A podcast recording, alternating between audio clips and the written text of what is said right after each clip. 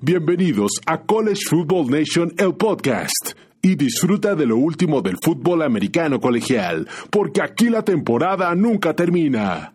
Hola Nation, ¿cómo están? Bienvenidos al podcast de College Football Nation, en donde nos encuentran en iTunes, Spotify y también en nuestra página web que es collegefootballnation.net.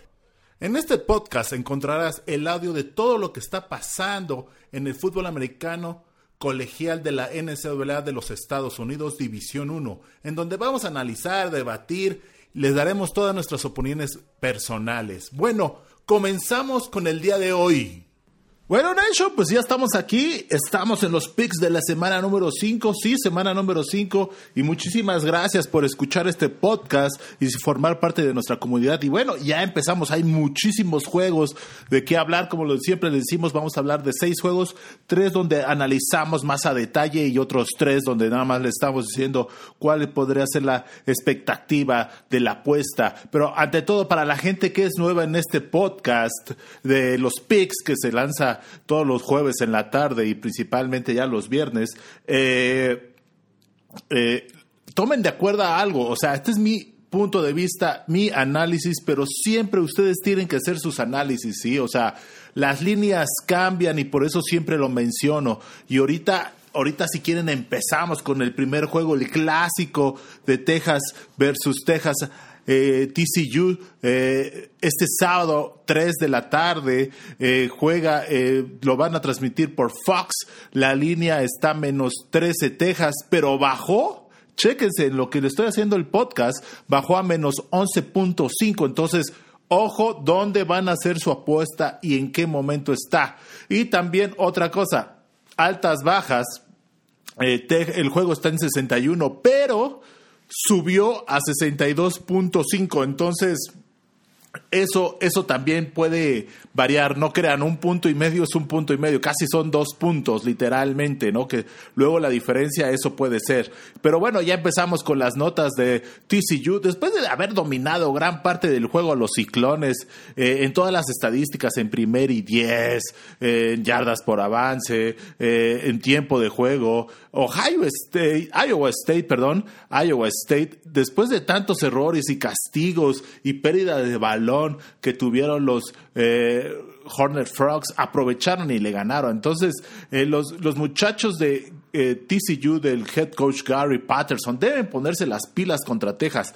No hay ningún problema porque este año creo que con el coreback Max Dugan pueden hacer un buen, un buen, un buen juego contra los Longhorns. Literal, Tuvo, muy tuvo un juego bueno, Max Dugan de 241 yardas, tres pases de anotación, pero un pase interceptado que literalmente se podría decir mató o fue la diferencia. Pero este pase interceptado fue de rebote literalmente al receptor abierto de, los, de TCU, se le cae, le, le pega sin querer en la pierna o en la pie y, literalmente se echa como portero el defensivo de los ciclones de Iowa State y recupera ese balón. Y bueno, entonces eso es lo que pasó y es lo que realmente mató. Y pero bueno, del otro lado, la Universidad de Texas, eh, comandado todo por el scoreback senior Sam Ellinger, se ve muy bien, ha mejorado demasiado con respecto a los tres años anteriores.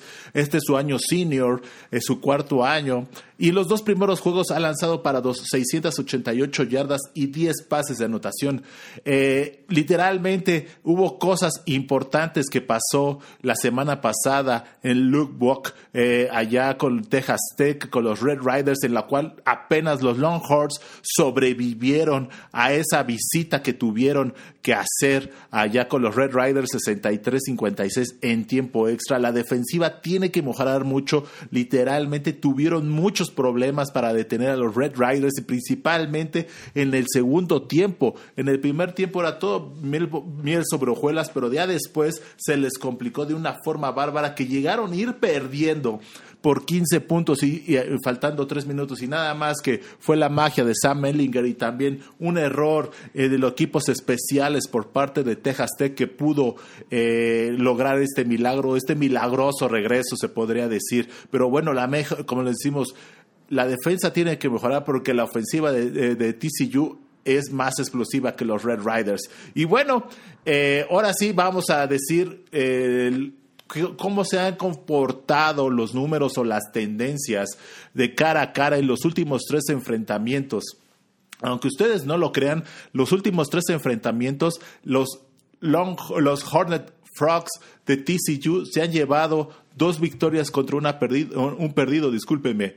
Han cubierto los, eh, TCU ha cubierto la línea dos veces y dos veces han sido bajas. Una de las cosas que creo que tiene que ver mucho también y es importante que ustedes lo vean es que eh, el total de yardas, tanto ofensiva como defensiva, disculpen, eh, TCU se ha llevado por casi más de 30 yardas a Texas en un promedio. Pero eso sí, también, ojo, TCU en estos juegos promedia dos balones sueltos contra los Longhorns que promedian un balón suelto. Pero bueno, ahora sí, vámonos a la historia de los equipos y qué está pasando con TCU.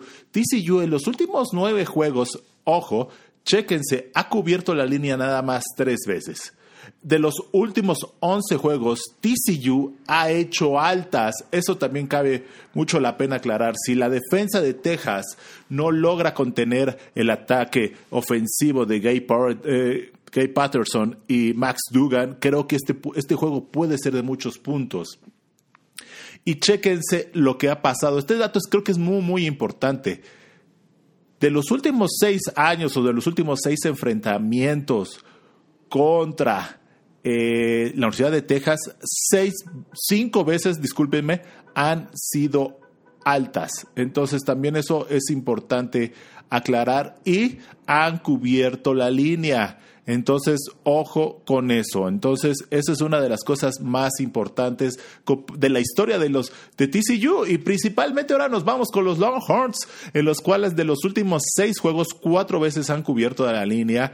De los últimos cinco juegos eh, perdón, discúlpenme, los últimos seis juegos en casa eh, contra TCU, dos veces los Longhorns han cubierto la línea. Y de los últimos siete juegos contra rivales de la conferencia del Big 12, dos veces solo han cubierto la línea. Creo que esto es súper, súper importante que tienen que estar eh, eh, ahora sí enfocados que a los Longhorns no les va muy bien contra los rivales de división y bueno, aquí se, eh, la historia habla, ¿no? Pero bueno, ¿qué nosotros creemos? Ojo, acuérdense, ¿qué creemos que va a pasar? Los Longhorns creemos que van a ganar, pero TCU va a cubrir la línea y creemos que van a ser bajas. Acuérdense que cuando nosotros, la línea abrió a menos 13 y nosotros lo llegamos a ver a menos 11.5 y nosotros creemos que el marcador va a ser eh, aproximadamente entre 24 a 28 puntos los Longhorns contra 14 contra 17, tal vez 20 puntos de TCU. Entonces, eso nos dice que Ahora sí, los Longhorns otra vez no van a cubrir la línea y van a ser bajas porque en la línea salió con 61 puntos y llegó a subir a 62.5. Entonces, con esto de marcador, no creo que realmente se puedan acercar a a, altas, ¿no? Ese, ese, es el primer juego, realmente creo que eh, es uno de los juegos también más importantes de la semana. Representa mucho para los Longhorns este juego, principalmente eh, si quiere eh, Tom Hermar ser contendiente al título del Big 12 tiene que ganar los juegos dentro del estado y esto es un juego dentro del estado. Pero bueno, ahora nos vamos a otro juego, nos vamos y nos transferimos a la conferencia del ACC en el cual los campeones, bueno, no los campeones, el número uno de la nación, Clemson visita a los Cavaliers de Virginia. Eh, va a ser el sábado 3 de octubre a las 3 de, la de las 7 de la noche, discúlpeme. Este, va a ser, este juego va a ser transmitido por la cadena ACC Network, que es la cadena filial de ESPN. La línea abrió con menos 27.5 a favor de Clemson, o bueno, menos, 7, menos 27.5 Clemson, y llegó a estar a 28.5. Altas bajas, se abrió con 54 y llegó a estar a 55. Ojo, eh, ahora sí, tal vez la gente tal vez no sepa o no se acuerde, pero este fue el juego de la conferencia, de la final de la conferencia del ACC del año pasado. Eh, los Cavaliers no tuvieron ningún problema por ganarle a Duke la semana pasada con un 38-20 y Virginia perdió, chéquense, perdió su, eh, su la ofensiva perdió tres veces el balón, pero la defensiva lo recuperó siete para poder contener. Pero creo Creo que la pregunta va a ser si Virginia va a tener lo necesario para detener un poco la máquina ofensiva que es de Clemson. Porque, ¿qué pasa con Clemson? Las notas de Clemson. Se, Clemson ha dominado a sus dos rivales de una forma eh, contundente, eh, con, anotando 86 puntos y, nada más recibiendo 13. Entonces, eh, por eso también han bajado la gasolina, le han bajado a los niveles y no han cubierto la línea. Clemson no ha cubierto la línea. Ojo, eso es nota importante. Y ojo, también otra nota importante. Clemson la semana pasada descansó, entonces tuvo una semana más para preparar el juego contra los Cavaliers. Y otra cosa, varios jugadores le regresan de estar lesionados a Clemson y van a ser eh, y son titulares, como el tackle defensivo Taylor Davis, el linebacker Baylor Spencer, el, receptor abierto Joseph Nagata y el ala defensiva Justin Foster. Creo que también esto es importante. Estamos viendo que la defensiva se está armando cada vez más fuerte por parte del número uno de la ciudad, que es Clemson. Y bueno, veamos qué pasa. Y otra de las cosas, ahora sí, vamos a ver cómo han sido los enfrentamientos en los últimos tres años. No me voy más atrás porque pues ya es como que un poquito más ilógico, pero en los últimos tres años estamos hablando que son los seniors eh, y los juniors que todavía estuvieron jugando tuvieron participación. Y en esta, en esta ocasión eh, la serie se la lleva a los Tigres eh, en una forma impresionante. Tres ganados, cero perdidos. dos veces Clemson han cubierto la línea. Las tres veces han sido altas en este juego.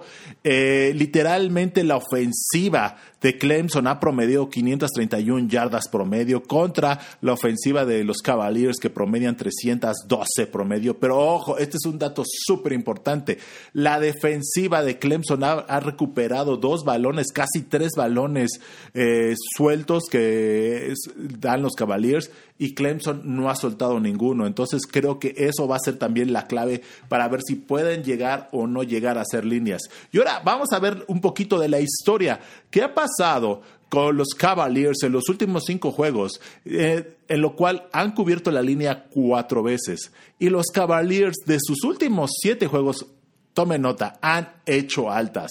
Entonces, eso es súper importante. Acuérdense, aquí las altas estuvieron en 54 y la historia y la gente que ha ido a votar a Las Vegas le ha metido, entonces eso significa que mucha gente espera que se metan muchos puntos y por eso subió a 55. Pero ojo, este dato es muy importante. Cavaliers de los últimos seis enfrentamientos contra Clemson nada más ha cubierto la línea dos veces. Entonces, eso es también muy importante. Pero ojo, ojo, chéquense. De las últimas seis veces que los Cavaliers han visitado Death Valley, allá en Clemson, cuatro veces han cubierto la línea. Eso es también importante. Y otro dato importante histórico es de los últimos enfrentamientos que han tenido los Cavaliers contra rivales de la Conferencia del Atlántico o del AACC, cinco veces se han ido altas. Cinco veces. Entonces, se esperan muchos puntos y por eso se movió la línea. Entonces, ojo con eso. Si de pronto encuentran una línea menos de 54, 53, tomen las altas. Y bueno, vamos a ver qué pasa con Clemson. Aunque Clemson en los últimos dos juegos no ha cubierto la línea, veamos los datos históricos. Los Tigres de los últimos 20 juegos, 14 veces ha cubierto la línea. Entonces, veamos, pero ojo, este año de sus últimos dos juegos no lo ha hecho. Eh, eh, pero chequense este dato, también es importante. ¿eh? De los últimos siete juegos, Clemson cinco veces ha hecho bajas. Eso es muy, muy importante.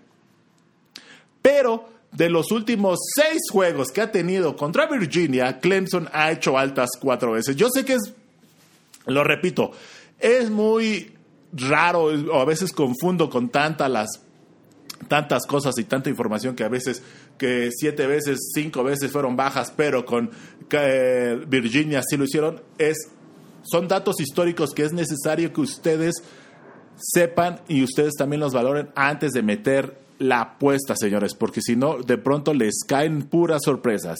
Pero bueno, señores, otro juego que es súper importante. Eh, ah, perdón, discúlpeme, se me está yendo lo más importante. ¿Qué creemos que pase? Nosotros creemos que Clemson va a ganar sin ningún problema, que va a cubrir la línea.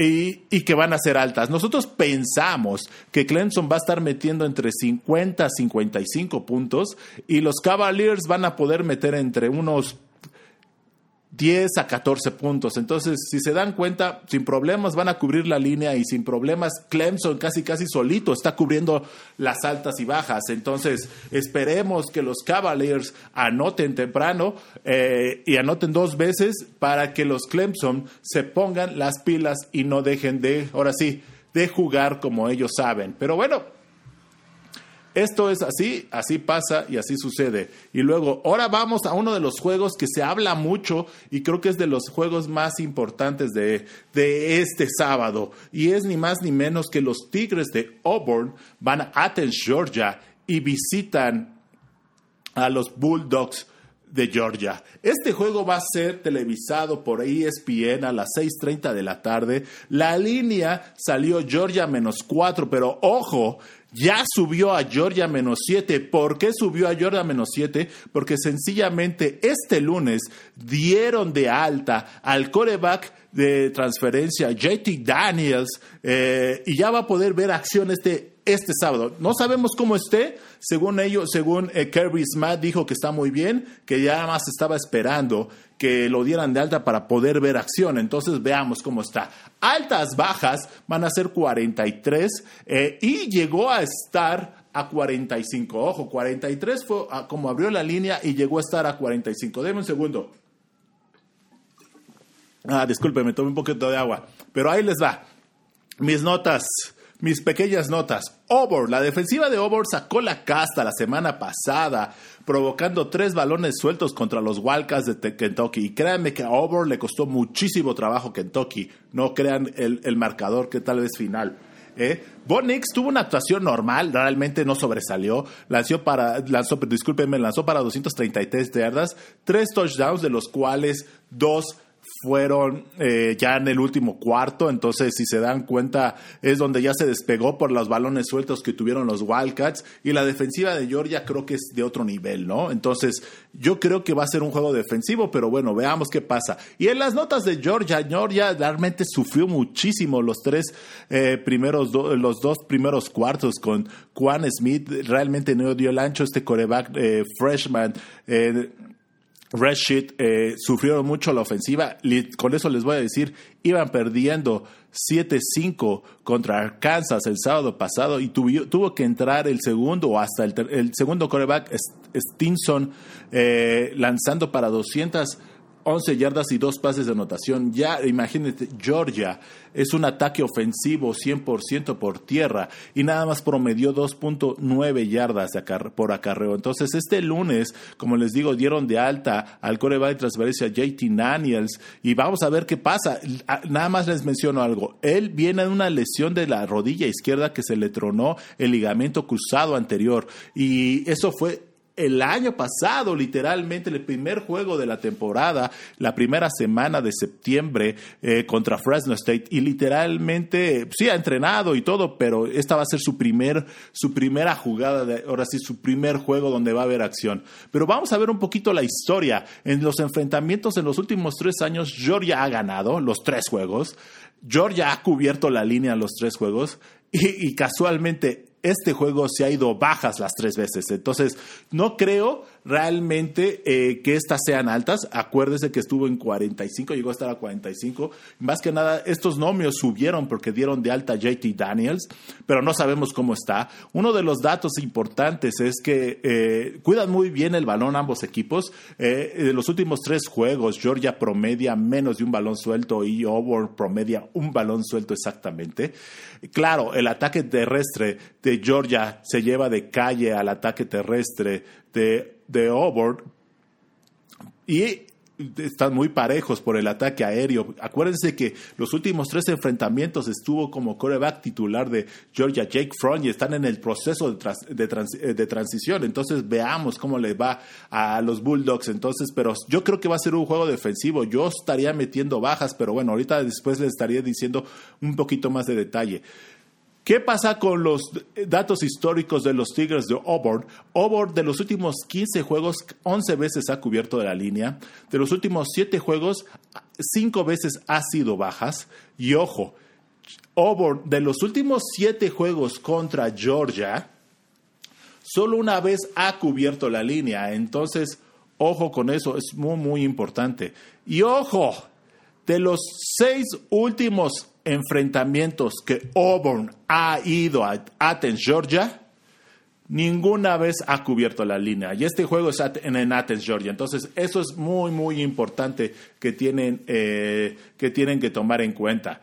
¿Y qué pasa del otro lado? Los Bulldogs, eh, literal, eh, Georgia, de los últimos 10 juegos, nueve veces han sido bajas. Y creo que esto va, también va a ser lo mismo. Entonces, ojo, y si encuentran una línea arriba de 43, 45, si de pronto encuentran 46, 47, bajas a puesto de leer, literalmente. Eh, de, la, de los últimos siete enfrentamientos contra Auburn, Georgia se ha ido seis veces bajas. Ojo con eso.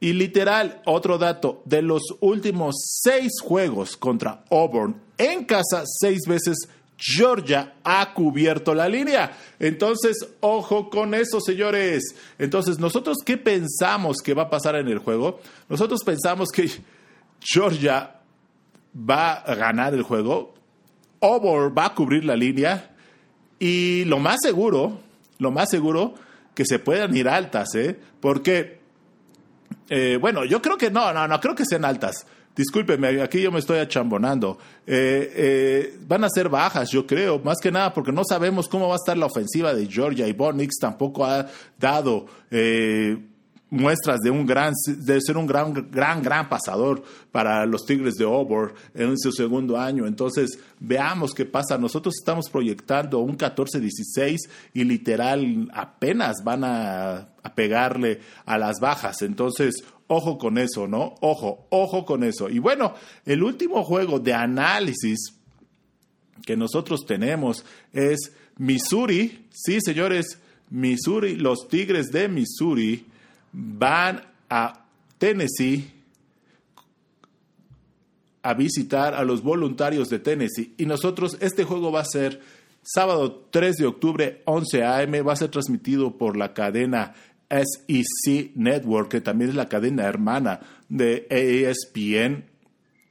Eh, la línea salió con Tennessee menos 11 puntos y se ha movido, no se ha movido mucho, la línea está, lo alcancé a ver a menos 11.5, también altas, bajas, eh, no se ha movido casi nada y bueno, estos son de, de los juegos que nada más vamos a hacer el análisis rápido. Nosotros creemos que los Bolts de Tennessee eh, van a ganar, pero Missouri va a cubrir la línea, no creemos que se le vaya tan lejos eh, y van a ser bajas. También nosotros, ¿qué pensamos que el marcador va a ser? Va a ser tal vez Missouri 14 puntos, Tennessee 17.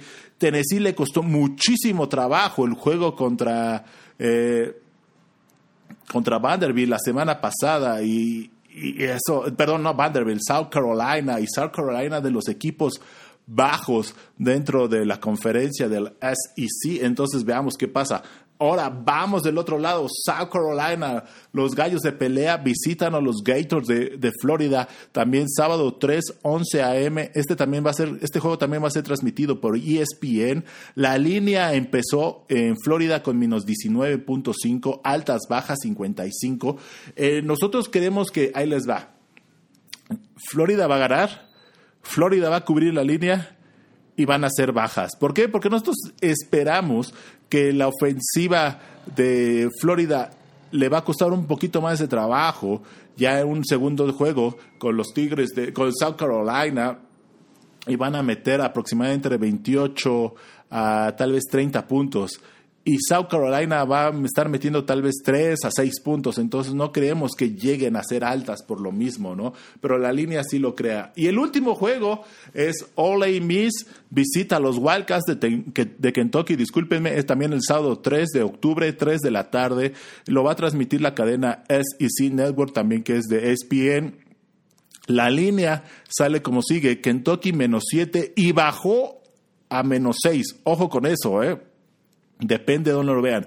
Altas, bajas, 56.5, pero subió, yo vi que llegó a subir hasta 61.5, entonces ojo con eso. Y bueno, nosotros qué pensamos que pueda pasar es que Kentucky va a ganar, Kentucky va a cubrir la, la, ahora sí, la línea, la diferencia y van a ser altas. ¿Por qué pensamos que van a ser altas? Porque nosotros pensamos que Ole Miss va a estar metiendo entre 26 4 a 28 puntos y Kentucky va a estar metiendo entre 35 o 40 puntos. Entonces ya con esa combinación, sin ningún problema van a ser altas. Pero ojo, acuérdense cómo estén las líneas y cómo se las estoy diciendo y cómo eh, van a ser al momento que ustedes metan su apuesta, porque esto puede cambiar rotundamente. Acuérdense que las líneas cambian literal cada minuto si es necesario. Eh, ahora sí, si el algoritmo de Las Vegas lo ve así, eso cambia. Pero bueno, estos son los juegos más interesantes realmente. Realmente les, les deseamos que eh, ganen mucho dinero eh, este fin de semana. Y bueno, disfruten este fin de semana. Bueno, Nation, eso ha sido todo por el programa de hoy. Ante todo, muchísimas gracias por bajar ese podcast, seguirnos y formar parte de esta comunidad de College Football Nation. Acuérdense en seguirnos en Spotify, iTunes o también nuestra página web que es College Football Nation. Ante todo, muchísimas gracias. Chao.